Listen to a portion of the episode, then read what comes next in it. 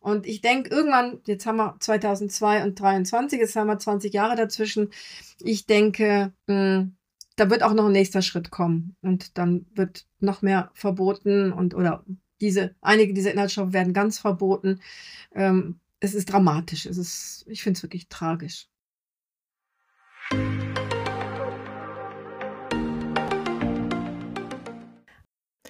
Hallo, hier spricht Sabrina Herber von wäre der Schule für Aromatherapie und Aromapflege aus dem spätsommerlichen Hunsrück.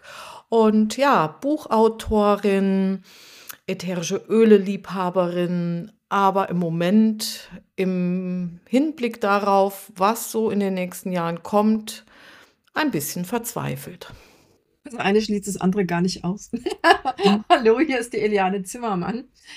Ähm, ja, ich kann fast sagen, ja, deprimierte, deprimierte Buchautorin, vielfach. Und äh, je, je weiter und je älter ich werde und je weiter ich in dieser Branche unterwegs bin, hm, habe ich das Gefühl, alle meine Erfahrungen und all mein Wissen nutzt gar nichts mehr, weil da gibt es so ein paar unglaubliche Schlaumeier, die uns das Leben schwer machen. Aber egal, ich nehme nehm schon was vorweg. Wir haben keine Angst, wir haben eigentlich ein ganz super tolles Thema. Willkommen in unserem Podcast Aromatherapie für deine Ohren.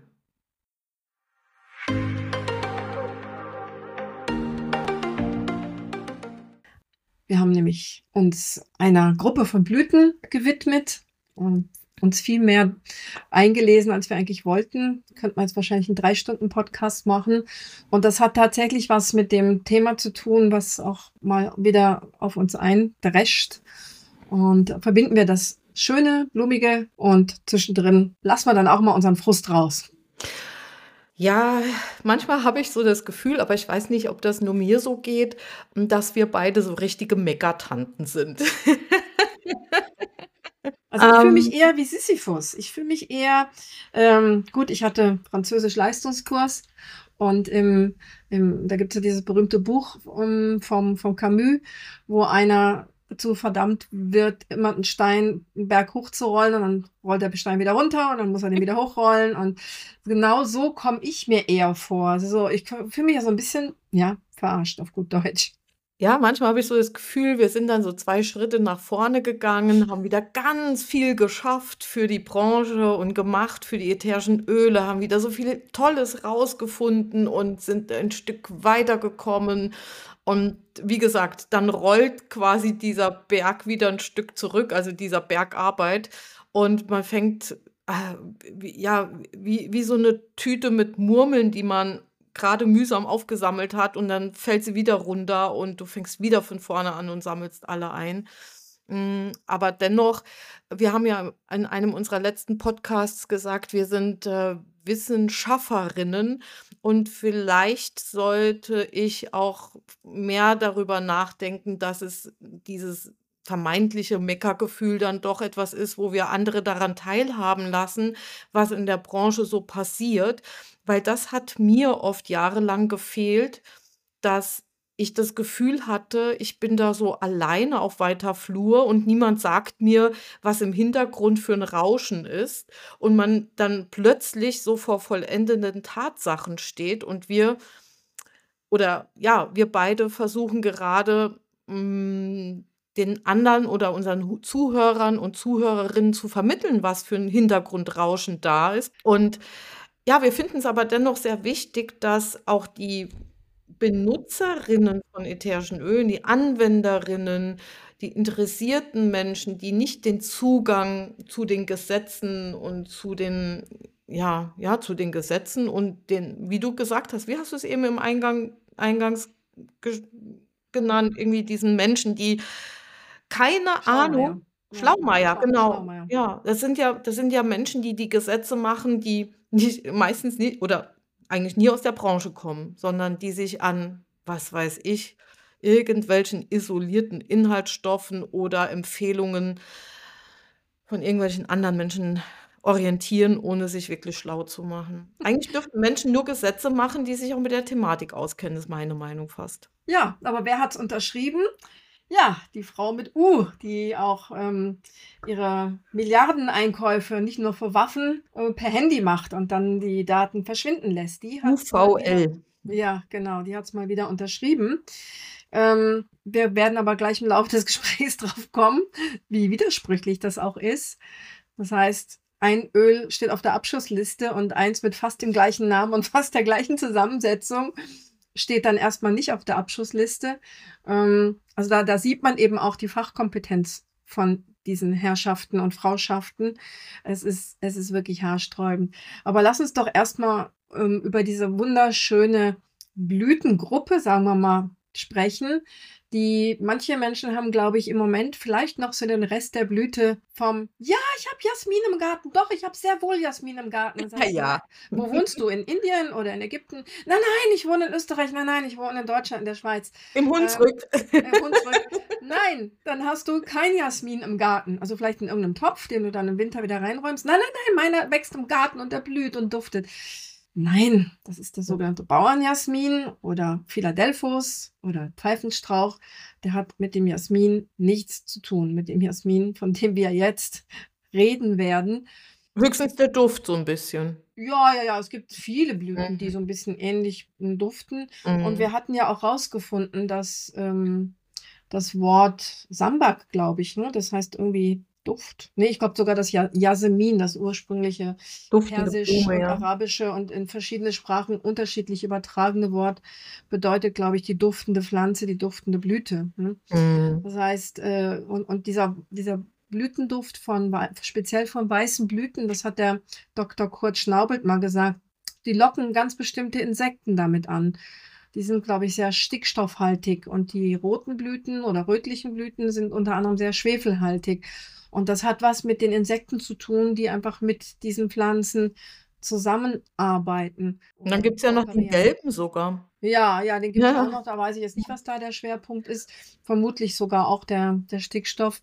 Ähm, das heißt, wir haben viele Pflanzen, die so in die Richtung riechen und äh, also auch in der Aromatherapie etliche, aber wir wollen, wollen uns jetzt halt mal speziell den Jasmin oder die beiden Jasmins, die wir hauptsächlich zur Verfügung haben, ähm, die wollen wir mal vorstellen und auch die unterschiedlichen, auch die traditionellen Herstellungsverfahren und auch ein paar Studien. Oh Wunder, es gibt tatsächlich zu so einem Luxusöl, was gerne in der Parfümerie verwendet wird. Chanel Nummer 5 ist übrigens ein ganz wichtiges Parfum, in dem wohl noch echter Jasmin drin ist. Mm, Es gibt tatsächlich Studien dazu und das ist echt spannend. Und wir haben ja auch recherchiert, also das war mir nicht bewusst. Mir war schon bewusst, dass es, wie du eben erwähnt hast, so ein paar Jasminpflanzen eben gibt und unter anderem auch diese Pseudo-Jasmins, die man wirklich in jeder Gärtnerei, und das ist echt fies, unter Jasmin kauft. Ja? Ja, ja. Also das ist echt fies. Äh, wie heißt der dann? Jasmin, Sper, Sper oder wie Es heißt gibt der? diesen Nee. Trachelospermum Spermum. jasminoides, ne? Genau. Den haben auch etliche Leute, mh, vielleicht an einer warmen Mauer in einem, in einem Weinbauklima, so, keine Mhm. Ahnung, oder so ein mildes Klima wie Konstanz, da mag der sogar draußen wachsen, aber es ist eher die Ausnahme. Und dadurch ist auch das Internet, wir haben schon oft angeprangert, Mhm. dass Bergamot fast immer, zu mittlerweile 70, 80 Prozent sind die Bergamot-Abbildungen verkehrt, falsch, das Internet lügt. Und bei Jasmin haben wir den zweiten Fall von fast ständig, Mhm. also ein riesen Prozentsatz sind einfach falsche Abbildungen. Aber auch schwierig wirklich für den, Ja. für den Laien. Und selbst wir müssen manchmal zwei, drei, viermal hinschauen. Gerade bei einem Foto, ist es jetzt wirklich Jasmin oder ist es eben kein Jasmin? Aber es gibt ja auch so viele Arten, Sorten, keine Ahnung, 200 Ja, verschiedene Arten Jasmin. ja, Das ist ja echt Wahnsinn.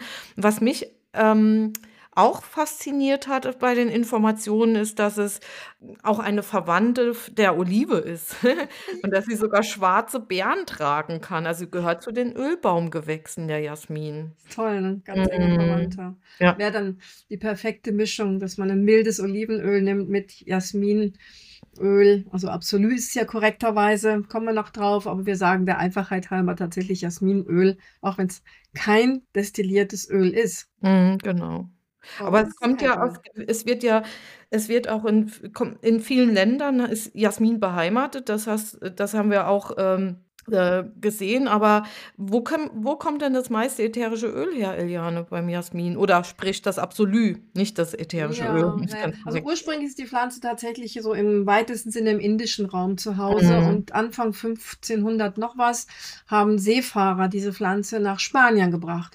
Und unser Haupt-Jasminöl auch oder Duft, Absolut, das jetzt im Fokus von Schlaumeiern, äh, gesetzestreuen Schlaumeiern steht oder Strebern oder was auch immer, das äh, ist, ähm, wird auch spanischer wo, oder wurde spanischer Jasmin genannt. Aber die, das hat was, das hat ganz, ganz viel mit Billiglohn zu tun. Das heißt, wir kriegen unsere Jasmindüfte eigentlich fast nur noch aus Billiglohnländern, auch wenn es das Mhm. wunderbar gäbe aus, aus Gras. Also Gras hat um 1900 die große, also wirklich die, die Kultivierung, die, die, das Anlegen von Feldern extrem kultiviert. Und ähm, aber da sind mittlerweile die Löhne auch einfach zu hoch, sodass also fast alle Jasmins kommen aus Ägypten, aus Marokko, wo kürzlich leider das schlimme Erdbeben war. Oft trifft es dann die Armen von den Ärmsten. Ähm, Tunesien. In Tunesien ist übrigens der Jasmin eine der Nationalblumen, sowie auch in Pakistan und noch irgendwo. hm, Philippinen, glaube ich, Philippinen, ja. genau. Da ist es wirklich die, die, die Nationalblume, muss man sich mal überlegen, wie, die, wie hoch die geschätzt wird. Ne? Mhm. Und äh, das ist der Grandiflorum. Wir haben aber noch den Jasminum Sambak und der kommt tatsächlich, glaube ich, ganz häufig aus Indien. Mhm. Und der Jasmin wurde äh, ja in Gras, also es war ja eigentlich ein Glück, dass er nach Gras gekommen ist, weil natürlich da ja hm, mehr oder wenig, weniger die Hauptstadt des Duftes ist und die Parfümeure dort auch ansässig sind. Und ähm, die haben mitentschieden, auch wann geerntet wurde. Und die Handschuhmacher, wir haben auch schon mal die Handschuhmacher im anderen Podcast erwähnt. Ähm, die spielten eine große Rolle. Ähm, die hatten eine große Macht in Bezug auf Duft, auf die Duftstoffe, weil die Leder, glaube ich, parfümiert werden mussten. Weil die Ja, Gerber, Ger, stimmt Gerberei irgendwie. so gestunken hat, also das Ja. Gerben so gestunken hat, ganz genau. Ja, ja, also Ja. ähm, ich kenne das noch aus Marokko, pass, passt auch schon wieder, da, das Gerben von Leder mit Urin, Tierurin und Ja, Menschenurin. ja. Und dementsprechend Ja. riecht das dann auch in so einem warmen Land. Ne? Mhm. Und da musste man einfach mit Düften hantieren. Wer weiß, ob Gras nicht vielleicht sogar auch mit so groß geworden ist durch unter anderem diese Pflanze, die halt von den großen Anbietern, von den großen Parfümeriefirmen natürlich auch hoch begehrt war. Und ähm, ich habe noch gelesen, dass die, die Pflanze dort so gut kultiviert werden konnte, nicht nur, weil es dort einigermaßen gleichmäßig warm oder heiß ist und nicht zu kalt wird im Winter, sondern da wurde ein Kanal gebaut. Ja. Und dank, dank dieses Kanals konnte man dann tatsächlich die Pflanzen mh, ordentlich bewässern. Also da, da spielten mehrere Sachen zusammen, dass Gras einfach so, so groß werden konnte. Und ich habe ja beide hier. Ich habe auch mal, nee, nicht mehr. Ich hatte schon zweimal Jasmin Sambak. Der kommt mit dem irischen Klima nur sehr bedingt klar. Also der ist mir einmal durch die Kälte eingegangen und das zweite Mal haben ihn, ich habe es nicht gemerkt, im Kübel Ameisen kaputt gefressen, also im Wurzelwerk kaputt gefressen. Der andere Jasmin, das ist hier nicht so ganz klar, weil hier hat man Ableger vom Ableger vom Ableger, ob das Officinale ist Ja. oder ob das eher wahrscheinlich nicht Grandiflorum ist, aber von Officinale könnte man auch ein Öl oder ein Absolut herstellen. ste- stellen. Den habe ich hier überall. Also der wächst und wuchert hier gerne und gut, also auch ohne Winterschutz. Und wir hatten 2010, 2011 so einen Monsterwinter mit vielen, ich glaube, es waren zehn Tage oder sogar ein bisschen länger, bis zu minus 10 Grad, was hier in Irland eigentlich nicht existent ist. Also es war eine dieser verrückten Wetterkapriolen.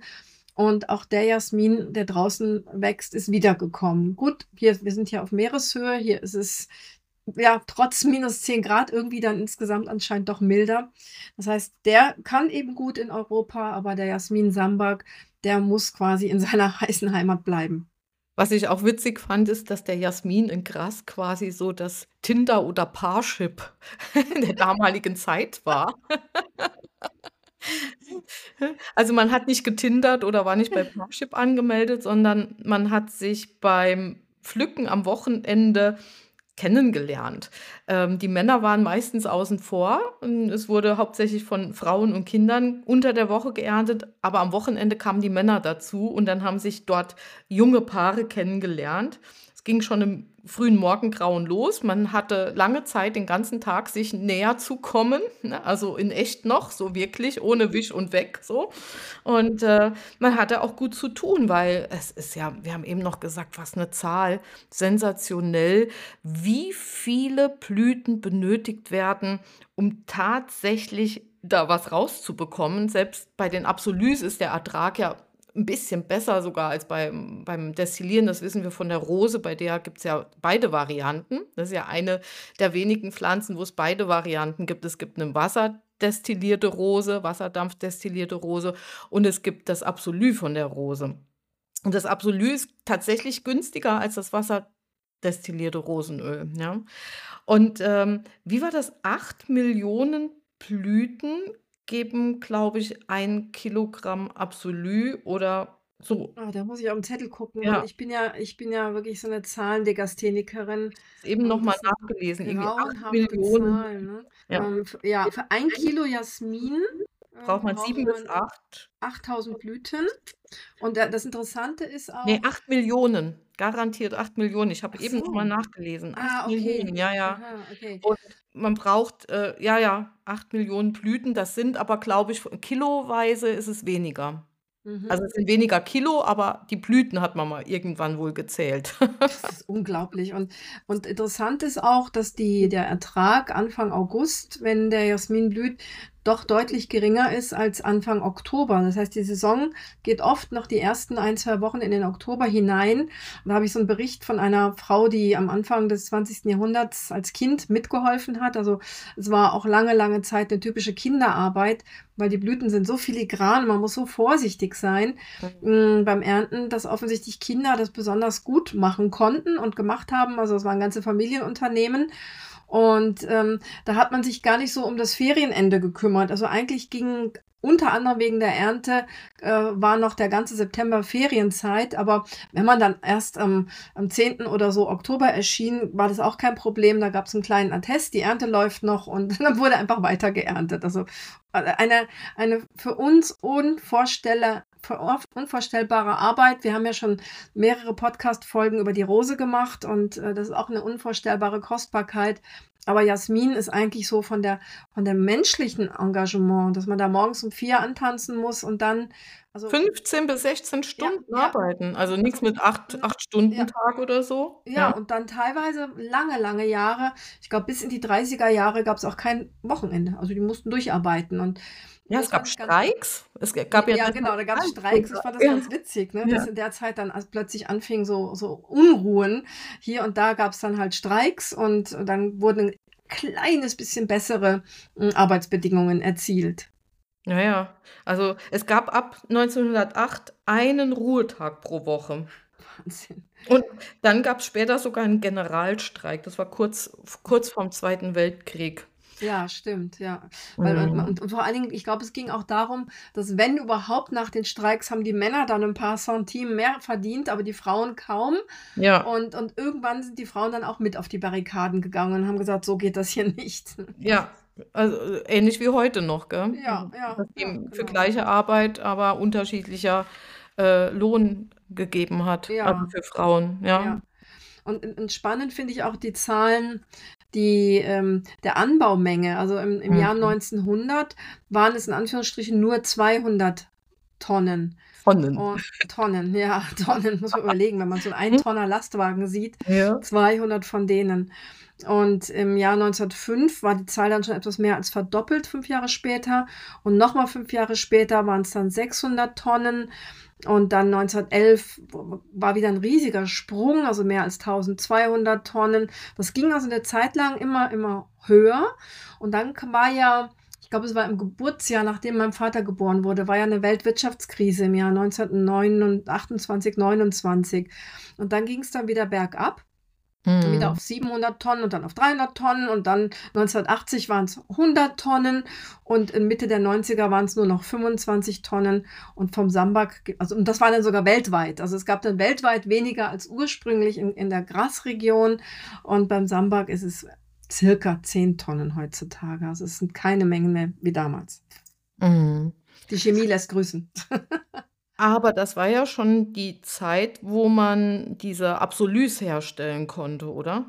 Ja, ja, ich weiß gar nicht, wann, wann man die erste Hexanextraktion gemacht hat. Also ich denke, um 1900 waren es wahrscheinlich schon noch Enfleurage, aber ich weiß es nicht ganz Mhm. genau. Und Ich brauche halt eine bestimmte Technologie, die, die Hexanextraktion und die, die Enfleurage, das Auflegen auf oder etwas fortgeschrittener, das Legen unter Fettplatten, dass die Duftmoleküle aufsteigen und dann das Fett beduften, ohne dass die sich berühren. Das sind also so zwei grundsätzliche Arten der Enfleurage. Also das Einlegen ins Fett selber ist wohl, ja, ich schätze mal einfach auch diese Schimmelanfälligkeit und diese Verschmutzungsanfälligkeit ist da eher gegeben. Äh, Das, das, das passiert eben nicht, wenn man quasi den Duft einfängt, indem über den Blüten dann eine fettige Platte, eine fettige Schicht ist. Das heißt, das war eine, war eine damals eben, als die Arbeitslöhne noch so gering waren, war das wahrscheinlich schon noch eine, eine Hauptherstellungsart und der Duft ist schon sehr, sehr fein. Ich habe mal einen, einen, Enflora, einen, ja, einen Enflorage Duft, einen Jasminduft von Primavera riechen dürfen. Die betreuten mal so ein indisches Projekt. Ich glaube, das haben wir auch mal erzählt, wo eine eine Gruppe von Frauen, eine, eine Kaste, einer Kastenangehörigen von Indien. Diese Frauen, die wurden verbrannt, wenn ihr Mann, warum auch immer, Autounfall oder was auch immer, starb. Und dann wurden die Frauen mit eingeäschert. Und da gibt es, gibt es Frauen, gibt es halt so Frauenhilfsprojekte, die diese Frauen sofort einsammeln und verstecken, also im Prinzip sowas wie Frauenhäuser. Und die müssen sich natürlich irgendwie ihren Lebensunterhalt ähm, verdienen. Und eines dieser Projekte war eben tatsächlich Jasmin-Aufleurage-Düfte herzustellen. Das war dann aber am Mhm. Ende wohl doch auch unrentabel. Mhm. Aber vielleicht müssen wir auch mal kurz erklären, was ist der Unterschied zwischen Enfleurage und Hexanextraktion? Äh, diese Enfleurage, die, die macht man heute aus Kostengründen einfach nicht mehr so Ja. unbezahlbar. Ja. Also es würde die, diese Schweinearbeit, die würde heute keiner mehr machen für so wenig Geld. Und wir oder der Endverbraucher würde nicht so viel bezahlen, wie sie kosten müsste. Also das war eine ganz aufwendige Geschichte. Wir haben eben sogar festgestellt, dass es zwei unterschiedliche Verfahren gibt. Mm, In der Literatur findet man ganz häufig die Version, dass äh, bei der Enfleurage, dass ähm, die, die Pflanze auf eine Glasplatte, die mit Fett, in dem Fall oft Schweinefett, bestrichen war.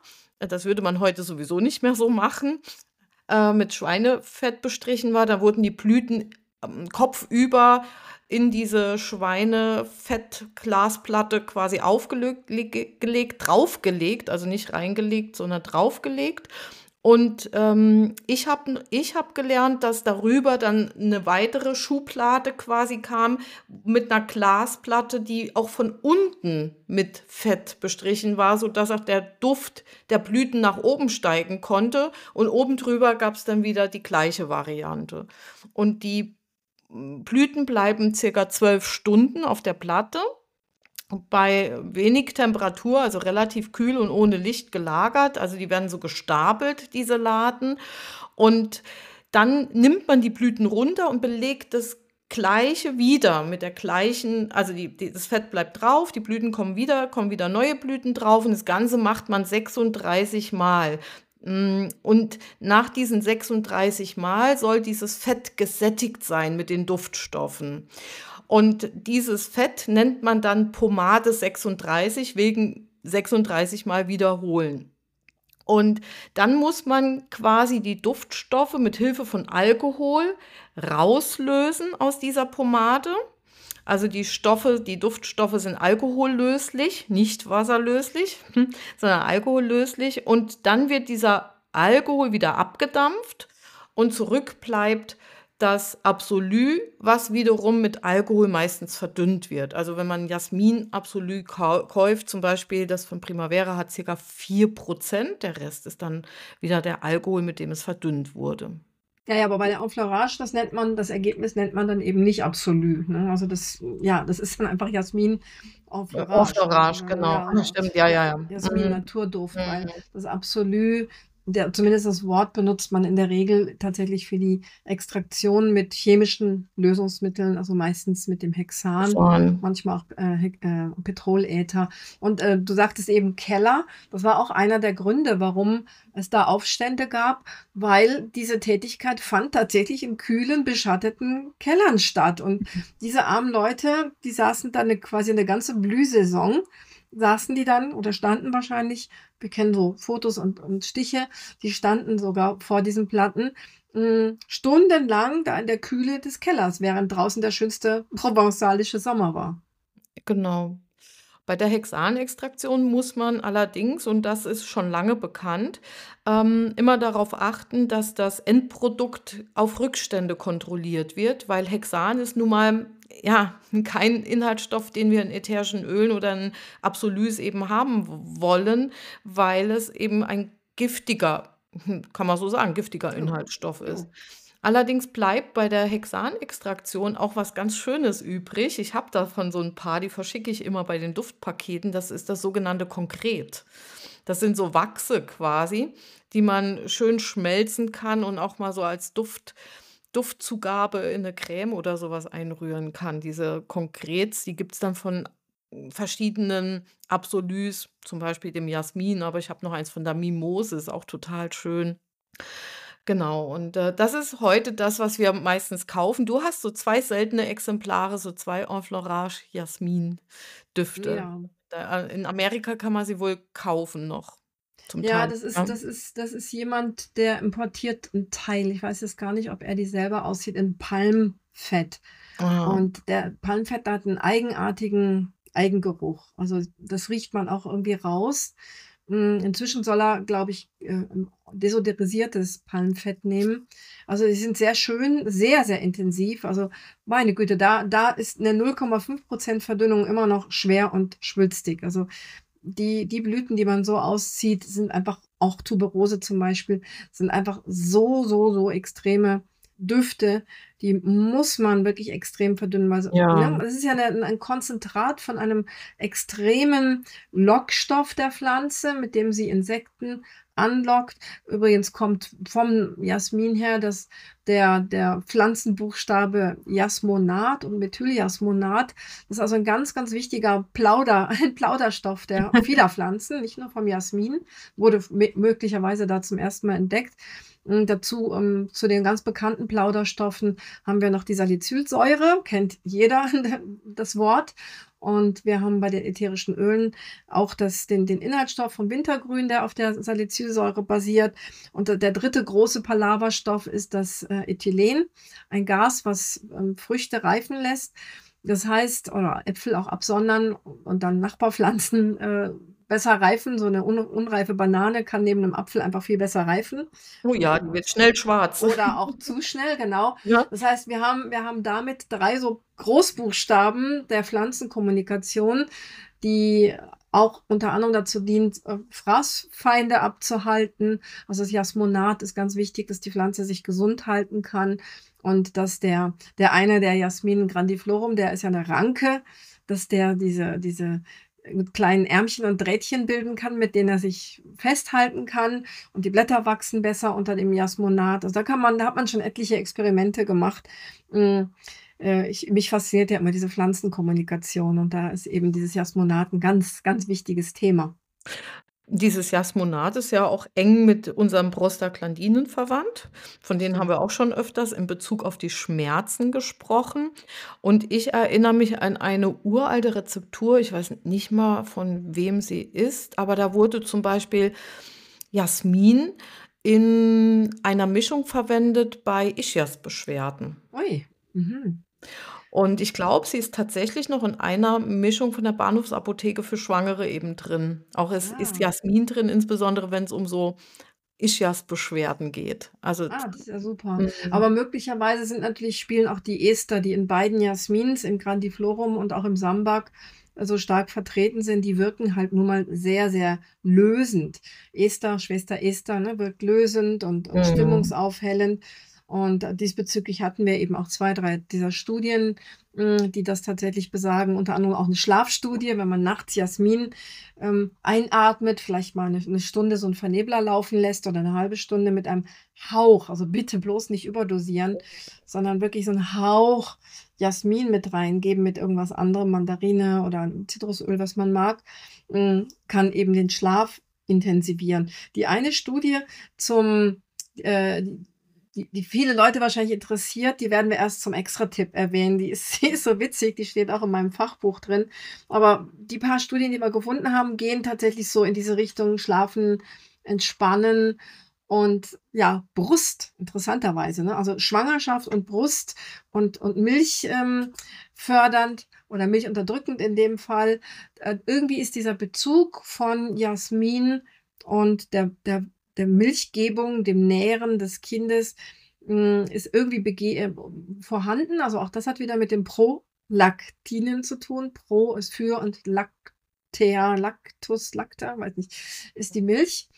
Ähm, das heißt, auch da haben wir, haben wir wieder so, so, so einen alten Pflanzenbildbezug. Ich habe mal eine sehr, sehr nette australische Ayurveda-Therapeutin getroffen und, und gehört auf einer der großen Botanikerkonferenzen, die sagte, dass sie immer eigentlich Frauen, also wenn sie den Duft irgendwie ertragen können, viele können es ja dann doch nicht ertragen, aber immer wenn Frau Knötchen, Mastodynie hat, Verhärtung der Brust durch ja, Wechseljahre oder was auch immer, also nicht kein, kein Brustkrebs, ne? sondern diese schmerzhaften Verhärtungen empfiehlt sie auch immer ganz stark gut riechbares, verdünntes Jasminöl oder Absolut. Also speziell das Sambak. Und äh, ich habe das mal so eine Zeit lang gemerkt. Ich habe oft Rückfragen zu meinem Blog-Eintrag genau zu diesem Thema über die Frau Farida Irani bekommen, die eben genau dieses Thema bespricht. Das heißt, viele Frauen haben offensichtlich dieses Problem mit diesen Knötchen. Aber beide Jasmins sind ja geruchlich schon sehr unterschiedlich. Wir werden ja oft so gefragt, wir haben ja auch überlegt, wie machen wir das in unseren Büchern. Natürlich ist Jasmin ein ätherisches Öl, sprich ein Absolut, äh, was wir mh, mm, im Frauenbuch mehrfach erwähnt haben, aber tatsächlich auch in unserem Buch äh, für die Psyche. Und da haben wir immer so überlegt, ja, was machen wir denn mit den Rezepturen? Und wir haben uns dazu entschieden, dass wir gesagt haben, nun ja, äh, das ist wirklich schwierig zu beantworten. Da sollte die Frau oder die betroffene Person wirklich die Nase entscheiden lassen. Äh, wir haben da die witzigsten Dufterlebnisse und spannendsten Dufterlebnisse auch in unseren hm, Begegnungen mit der Christine Lamontaine und deren Kursen gemacht, was, äh, was Jasmin betrifft. Also es ist super, super unterschiedlich. Und es ist wirklich oft so, dass wenn der eine Jasmin nicht gemocht wird, der andere der Nase doch sehr schmeichelt.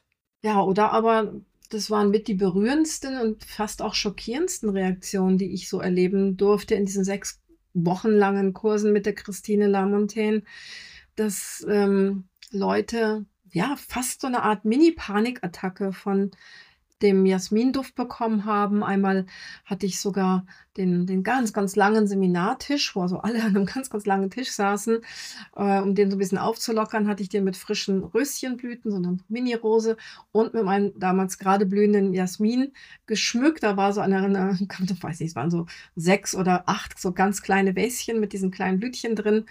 Und eine Frau sagte, kann ich das da entfernen? Und ich sage, wie, was entfernen? Ja, da, diese Vase. Und ich, äh, ja, okay, wieso? Ja, hm. ja, also da, diesen Gestank, den, da kann ich nicht, nicht sitzen bleiben. Ne?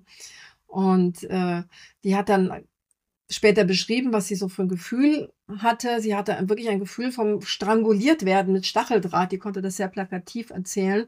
Und was ganz ähnliches erlebte ich auch, als der Jasminduft rumging, ohne zu sagen. Also in dem Fall wusste die Frau vielleicht noch nicht mal, dass es Jasminblüten sind, die, weil sie auch so das da sagte. Einfach weiße Blüten. Und im anderen Fall ging der Duft bei Christine, also das äh, Absolut, rum, ohne dass die Menschen wussten, was rumgeht. Und eine Frau, die ist wie von einer Tarantel gestochen, aufgestanden und rausgerannt in den Park des Hotels, wo wir den Kurs hatten. Mm, und wir hatten eine Zeit lang nicht mehr gesehen. Also es war auch eine sehr, sehr eigentümliche Reaktion. Also offensichtlich kann dieser Duft ja irgendwelche tiefen, schweren, teils wohl auch traumatischen Sachen so ja wieder hochkommen lassen. Also Vorsicht, deswegen Vorsicht mit diesem Duft. Wir waren doch an, als ich, als ich bei dir war, an einer Pferdeweide vorbeigelaufen Ach, stimmt. und haben den Jasmin gesucht, ganz verzweifelt, den wir da gerochen haben, bis wir darauf kamen, es gibt keinen Jasmin. Also es war weit und breit wirklich kein Jasmin zu sehen. Es waren die Pferdeäpfel. Gar nicht mehr. Also, Ja? das glaubt uns doch niemand, Sabrina.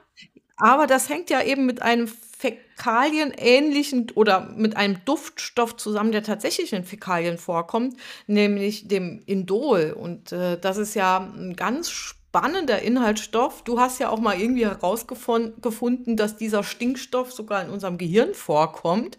Und Indol ist ja ein Abkömmling der Aminosäure Tryptophan.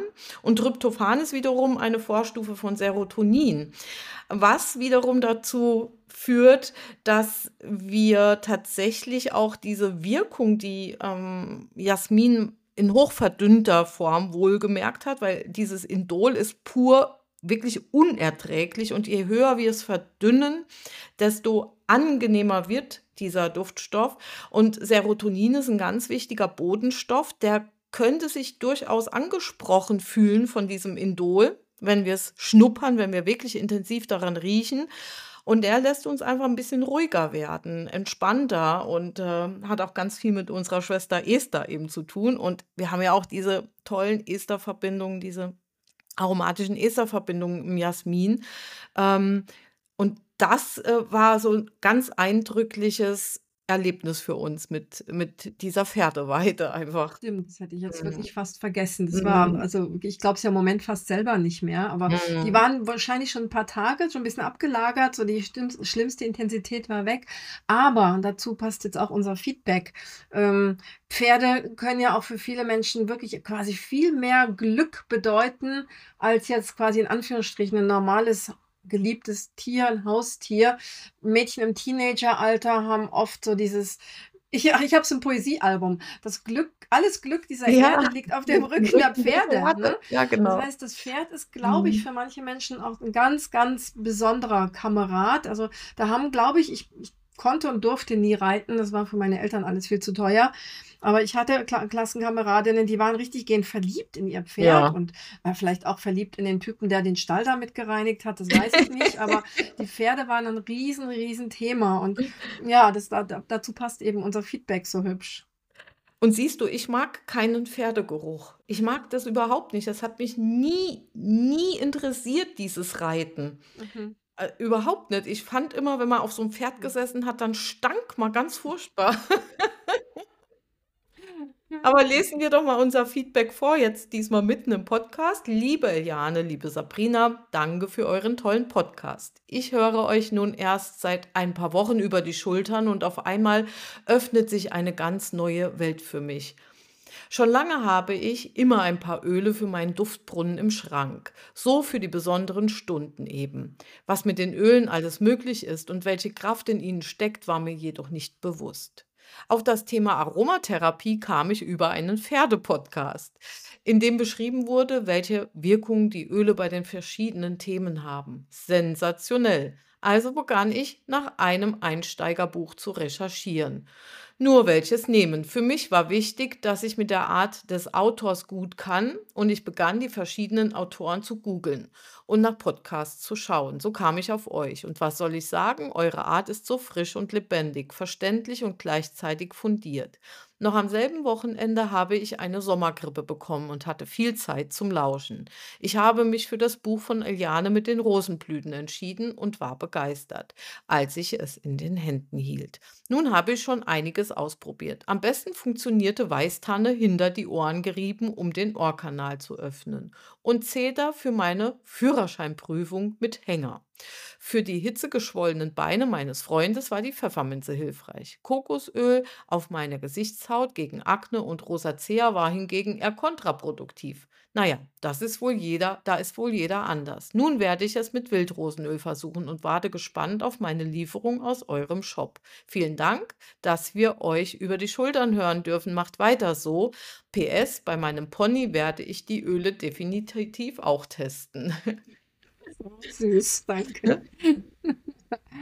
ja, und dann durch diesen kleinen Break können wir jetzt mal auf diese seltsame Seite von unseren Schlaumeiern kommen, denn im Jasminduft haben wir neben dem Indol, und Sabrina sagte ja schon, diese ganzen Benzyl, Benzoat und ähnliche Verbindungen, haben wir den, das habe ich ihn sogar schon verdrängt, diesen Inhaltsstoff, ja, Benzylalkohol ist es, glaube ich, ne? Mhm. Der jetzt auf dieser neuen riesigen Liste steht.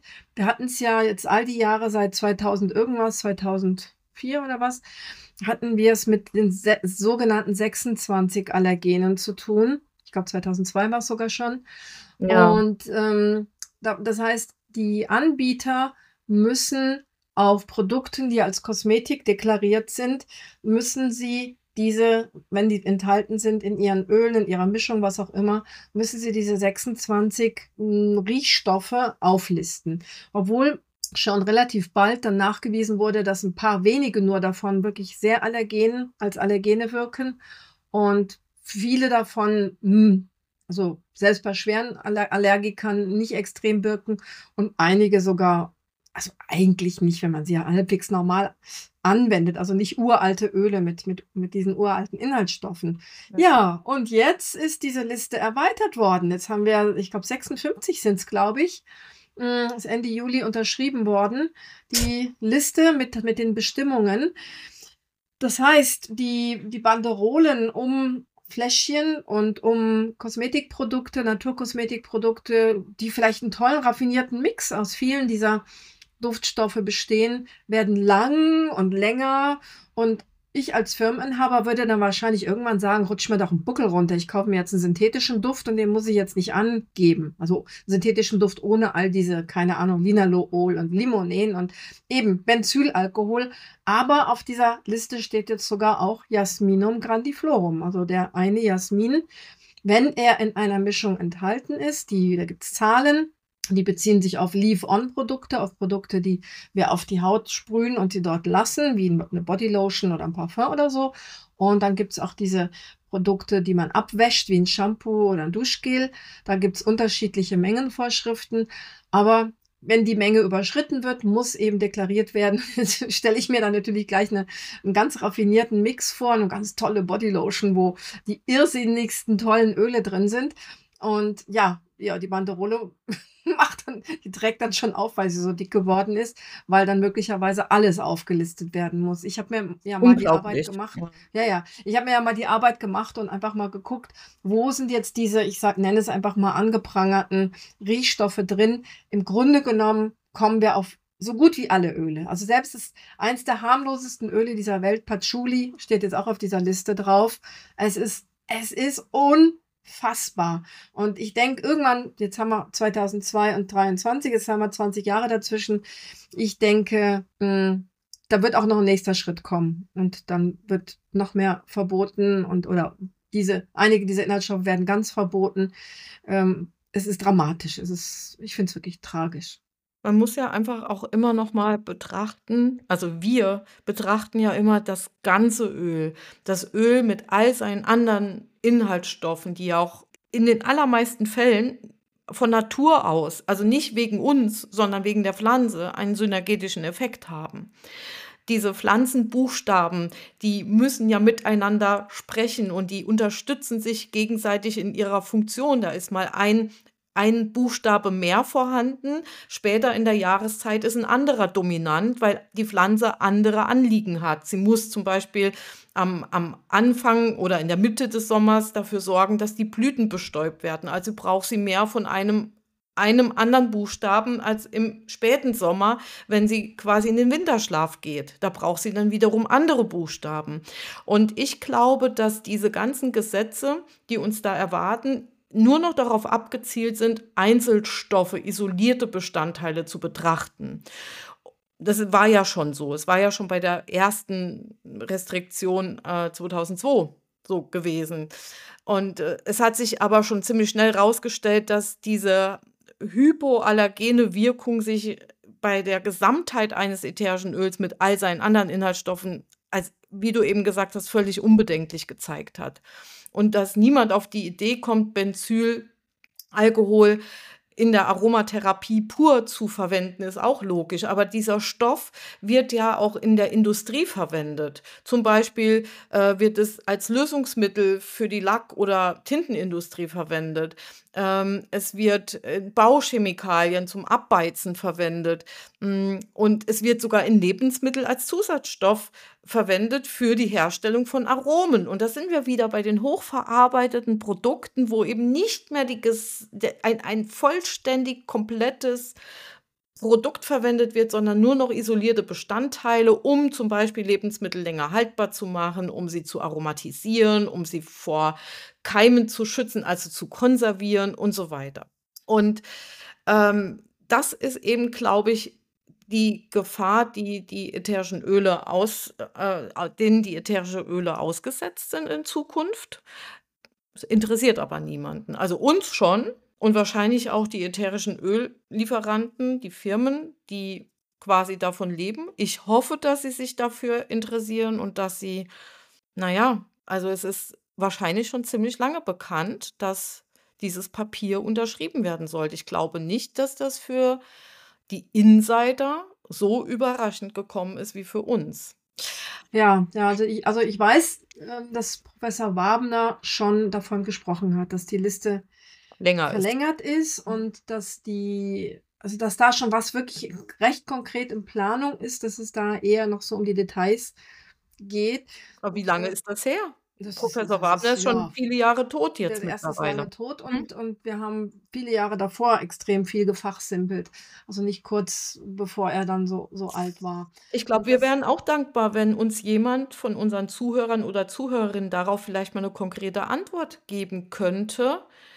Warum oder welche Gründe gibt es dafür, dass sowas nicht verhindert wird? Also wir sind da, wir, wir sind da etwas ratlos. Wir wundern uns wirklich. Wir reiben uns die Augen und wundern uns und uns blutet das Herz, weil einfach ein Thema, was uns eine Herzensangelegenheit ist, wirklich droht, wie man so auf gut Deutsch sagt, den Bach runterzugehen. Also ja, und ich finde es, wie du am Anfang so schön gesagt hast, ähm, wir, wir sehen das unsere Aufgabe als unsere Aufgabe an, so ein bisschen zu informieren. Aber wir werden so gut wie gar nicht informiert. Ich finde das sehr deprimierend. Wir schreiben jetzt nur wirklich schon so lange eine, ja, ein, ein Pressemedium, ein Blog. Ist ja jetzt nicht irgendwie tralala, wo wir einmal im Jahr irgendwas absondern, sondern wir machen das ja relativ Absondern, ja. systematisch. Ja, ja, klar. ähm, wir, wir, wir schreiben sehr systematisch für unsere Branche, sehr regelmäßig und auch immer ehrenamtlich. Und wir werden irgendwie so überhaupt nicht ernst genommen. Es gibt keine richtigen Presseverteiler. Man kriegt solche Informationen nicht. Wir, wir kriegen das fast immer so ganz zufällig mal irgendwie nebenbei raus. Und dann wird vielleicht noch komisch geguckt, äh, was, hast du schon wieder was Negatives ausgegraben? Ja. Also ich finde es sehr, sehr deprimierend, dass, dass man über viele Themen, die so dieses Hintergrundrauschen, wie du gesagt hast, dass man da auch als Buchschreiberin und als Blogschreiberin und als, als Podcasterin von keinem einzigen Anbieter wirklich systematisch informiert wird. Also das ist jetzt mal wieder ein Mecker-Appell. Ähm, ich würde mich so freuen, wenn wir da einfach so ein bisschen mehr Infos kriegen würden. Auch von den positiven Sachen. Es müssen ja nicht ja. nur negative Sachen sein. Aber im Moment ist die Entwicklung wirklich so, dass da diverse Lobbyisten haben dermaßen viel Macht in der Hand, so Zeug durchzudrücken. Und wie, also ich würde mich als Hersteller, als Anbieter von Naturkosmetik ich, vielleicht hat man keine Chance, ganz gut möglich, aber ich würde mich wirklich in den Allerwertesten beißen, wenn dann alle paar Jahre wieder alle Etiketten neu gedruckt werden müssen und dann diese Rolldinger, die kosten ja viel mehr Geld als normale Etiketts. Ähm, wenn, wenn da ständig Müll produziert wird und ständig ja, wir haben ja im Moment auch im Hintergrund das Rauschen, dass Firmen von Behörden besucht werden. Da gehen wir jetzt aber heute nicht mehr drauf ein. Das machen wir ein andermal noch. Ja, ja. weil das ist auch so ekelerregend, was da abgemahnt und angemeckert wird. Man darf eigentlich fast gar nichts mehr zu den Ölen irgendwo zu dem Produkt dazuschreiben. Also das ist Und ich kann auch mit dieser Aussage, nun ja, die wissen das ja alle, was man sagen darf und was man nicht sagen darf. Da, da, sorry, klar, das wissen alle. Darum geht es aber gar nicht. Es geht darum, warum ist es so, dass man es nicht sagen darf? Wer wird dadurch geschädigt am Ende? Äh, wir haben so viele schädliche Dinge in unserem Leben äh, integriert, von, vor denen niemand warnt. Im Gegenteil, die, die werden dermaßen gepusht und hochgejubelt. Und eigentlich wissen die meisten, dass sie wirklich richtig Schaden anrichten.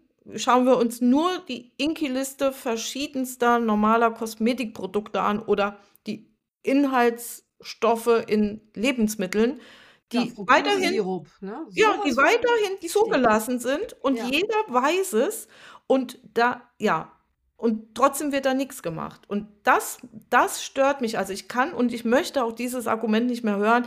Die wissen ja, dass sie es nicht sagen dürfen. Warum tun sie es denn trotzdem? Da müssen sie sich nicht wundern, dass sie abgemahnt werden.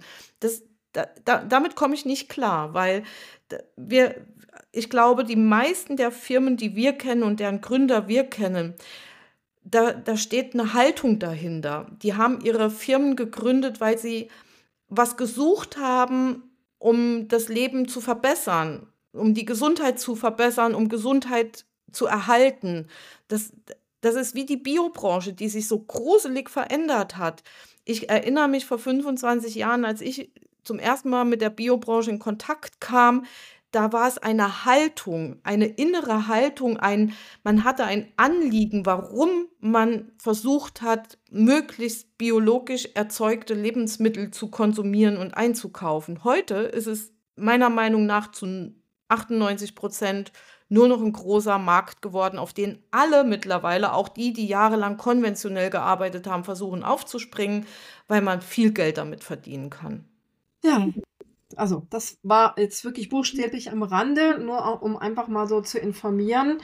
Hm, lass uns, Lass uns noch kurz was Positives ja. zu diesem Benzyl, äh, Benzoat sagen, ja. weil es ist ja gar kein so gruseliger Inhaltsstoff. Nee, überhaupt nicht. Weil kulturell betrachtet haben Ureinwohner daraus aus den jungen äh, Ureinwohner aus den jungen Blättern von Jasminblüten eine Art Kit hergestellt und den haben sie mit Reis vermischt und haben ihn verzehrt, um Krätze und Hautausschläge zu trocknen.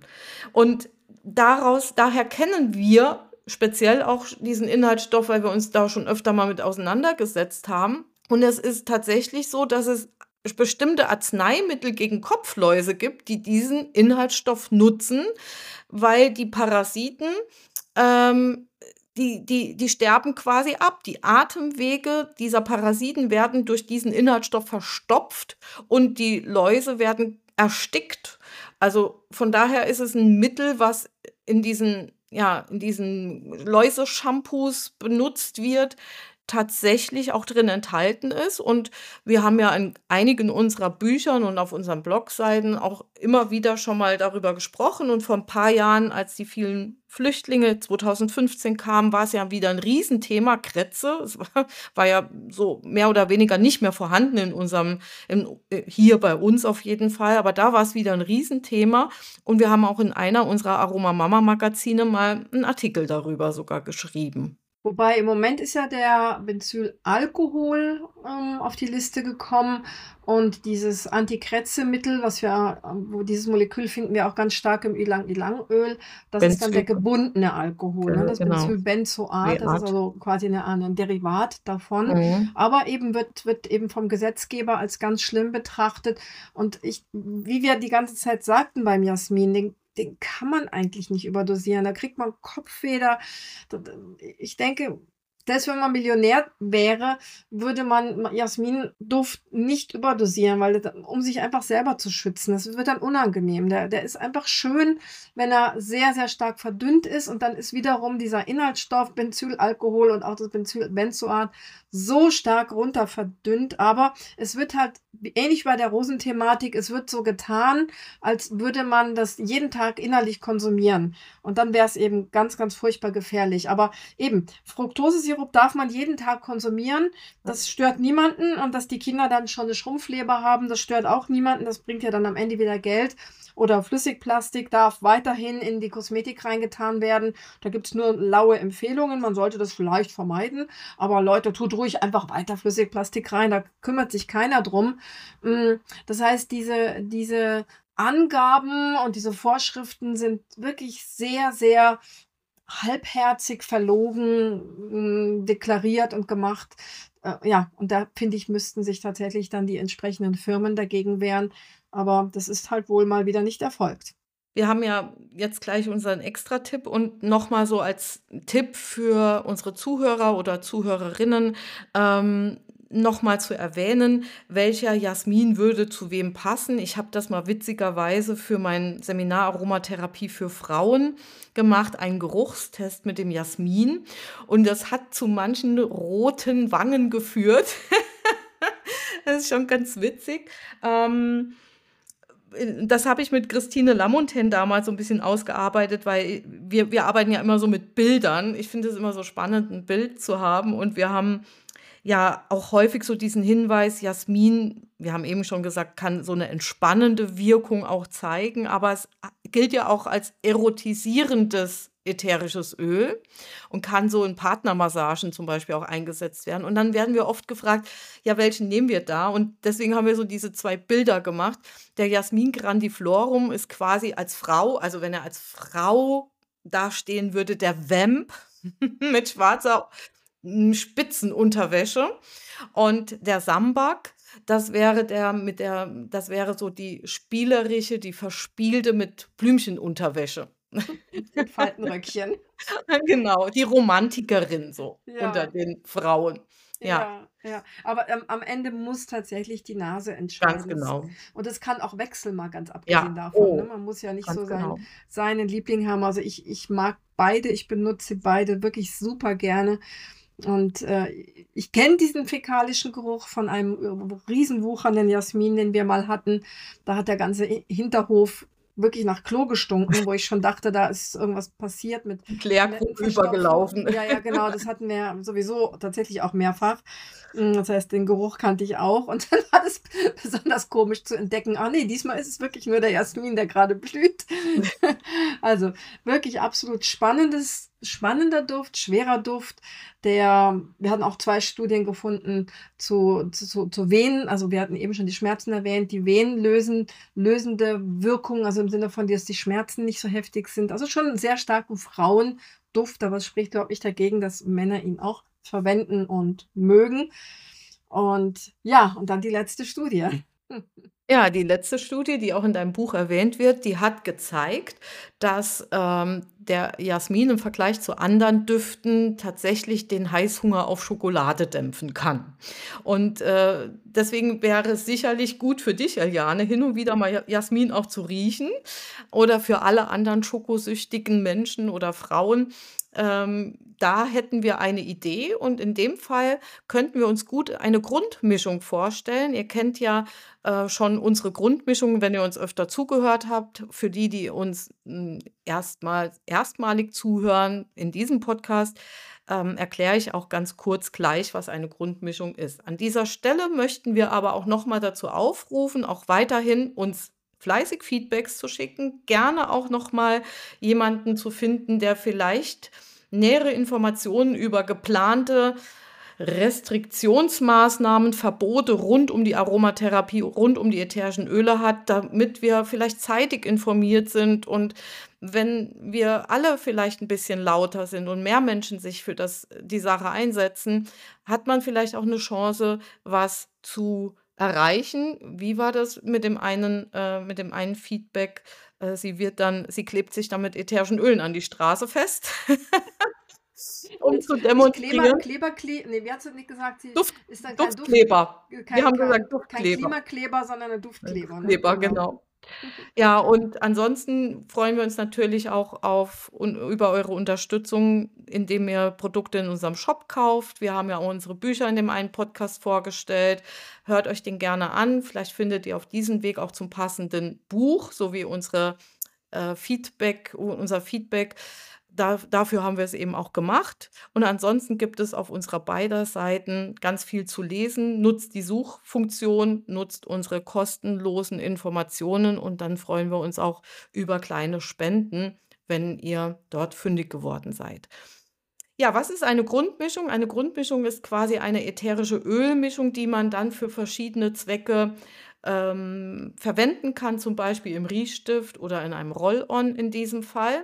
Und diese Grundmischung wäre folgendermaßen. Ihr könnt eine 5 Milliliter Fläschchen Grapefruchtöl nehmen und dort den Tropfeinsatz herauslösen. Das kann man wunderbar mit unserem Multifunktionswerkzeug machen, ohne sich die Hände zu äh, beduften. Und in diese Mischung kommt dann je nach Nase entweder Jasmin grandiflorum oder Jasmin sambac. Ich würde sagen, äh, vom Absolu reichen beim Jasmin vier bis sechs Tropfen in diesen fünf Millilitern Grapefrucht, Eliane, denkst du auch, gell? Ja, Ja, eher, ich würde ja. wahrscheinlich sogar ein bisschen weniger reintun. Also Je ich finde es so genau. intensiv, ja. Und dann je nach Empfinden nochmal so fünf bis zehn Tropfen Vanilleextrakt. Und dann wieder den Tropfeinsatz rein, das Ganze gut schütteln und dann kannst du dir damit zum Beispiel einen Riechstift herstellen und immer bei Schoki-Heißhunger intensiv daran schnuppern. Oder du stellst dir einen Roll-on her und da dürfte auch wieder je nach Geruchsempfinden auf 10 Milliliter Jojobaöl dann fünf bis acht Tropfen dieser Mischung geträufelt werden. Und dann kannst du es auf deine Pulse auftragen. Und was wir, siehst du, ich habe ja gesagt, eigentlich haben wir Material für drei Stunden. Was wir gar nicht gesagt haben, dass es auch ein Hydrolat vom Jasmin. Ja, Und ich kann mir vorstellen, wenn dieser Heißhunger ruft, dass man sich auch mit diesem Jasmin-Hydrolat einduftet. Das ist vielleicht sogar auch mit Grapefrucht aromatisieren, Ja, ja, oder Hydrolat- Vanille. Mhm. Oder Dass Vanille. man sich das, das kann man sich ein kleineres Sprühfläschchen füllen und, und einfach mal ein bisschen experimentieren, dass man das dann wie so ein Dekolleté-Spray oder wie so ein Bodysplash äh, anwendet und, und sich eben auch ja, weiblich fühlt mit, diesem, mit dieser kleinen zarten Jasminwolke. Das ist wirklich ein sehr, sehr feines Hydrolat. Vor allen Dingen nochmal zu erwähnen, dieses Hydrolat wird gewonnen des Hydrolate-Willens, weil man kann eben aus den, man kann mittel, mittels der Wasserdampfdestillation kaum Duft oder ja, sinnvollen Duft oder schönen Duft aus den Blüten herauslösen, aber das Hydrolat duftet dann doch eigentlich ganz schön und ein bisschen zarter, wenn einem das Absolut einfach zu intensiv erscheint. Ja, preiswerter. Und man könnte es auch gut in einen Vernebler reintun. Muss man nicht gleich einen Ja, ganzen Tropfen äh, des, des teuren das, Absoluts opfern, sondern dass genau. man einfach je nach Empfinden entweder nur das Hydrolat reintut oder mit ein bisschen Wasser vermischt. Dann hat man diesen feinen Jasminduft auch beispielsweise im Schlafzimmer. Und Jasminduft äh, Mm. haben wir ja auch eine Studie gefunden zusammen mit Lavendel. Ähm, gerade in, der, in, in einer Nachtbeduftung fördert den Schlaf und lindert Ängste. Also wäre auch denkbar. Ne? Aber jetzt haben wir, glaube ich, so das Aller, Allerwichtigste, auch wenn wir jetzt noch stundenlang über diesen tollen Duft reden könnten. Ich glaube, das reicht. Es war sehr viel Info. Es war vom Hölzchen aufs Stöckchen. Darum verabschiede ich mich jetzt. Schönes Wochenende, die Eliane. Auch ich wünsche allen ein schönes Wochenende, die Sabrina.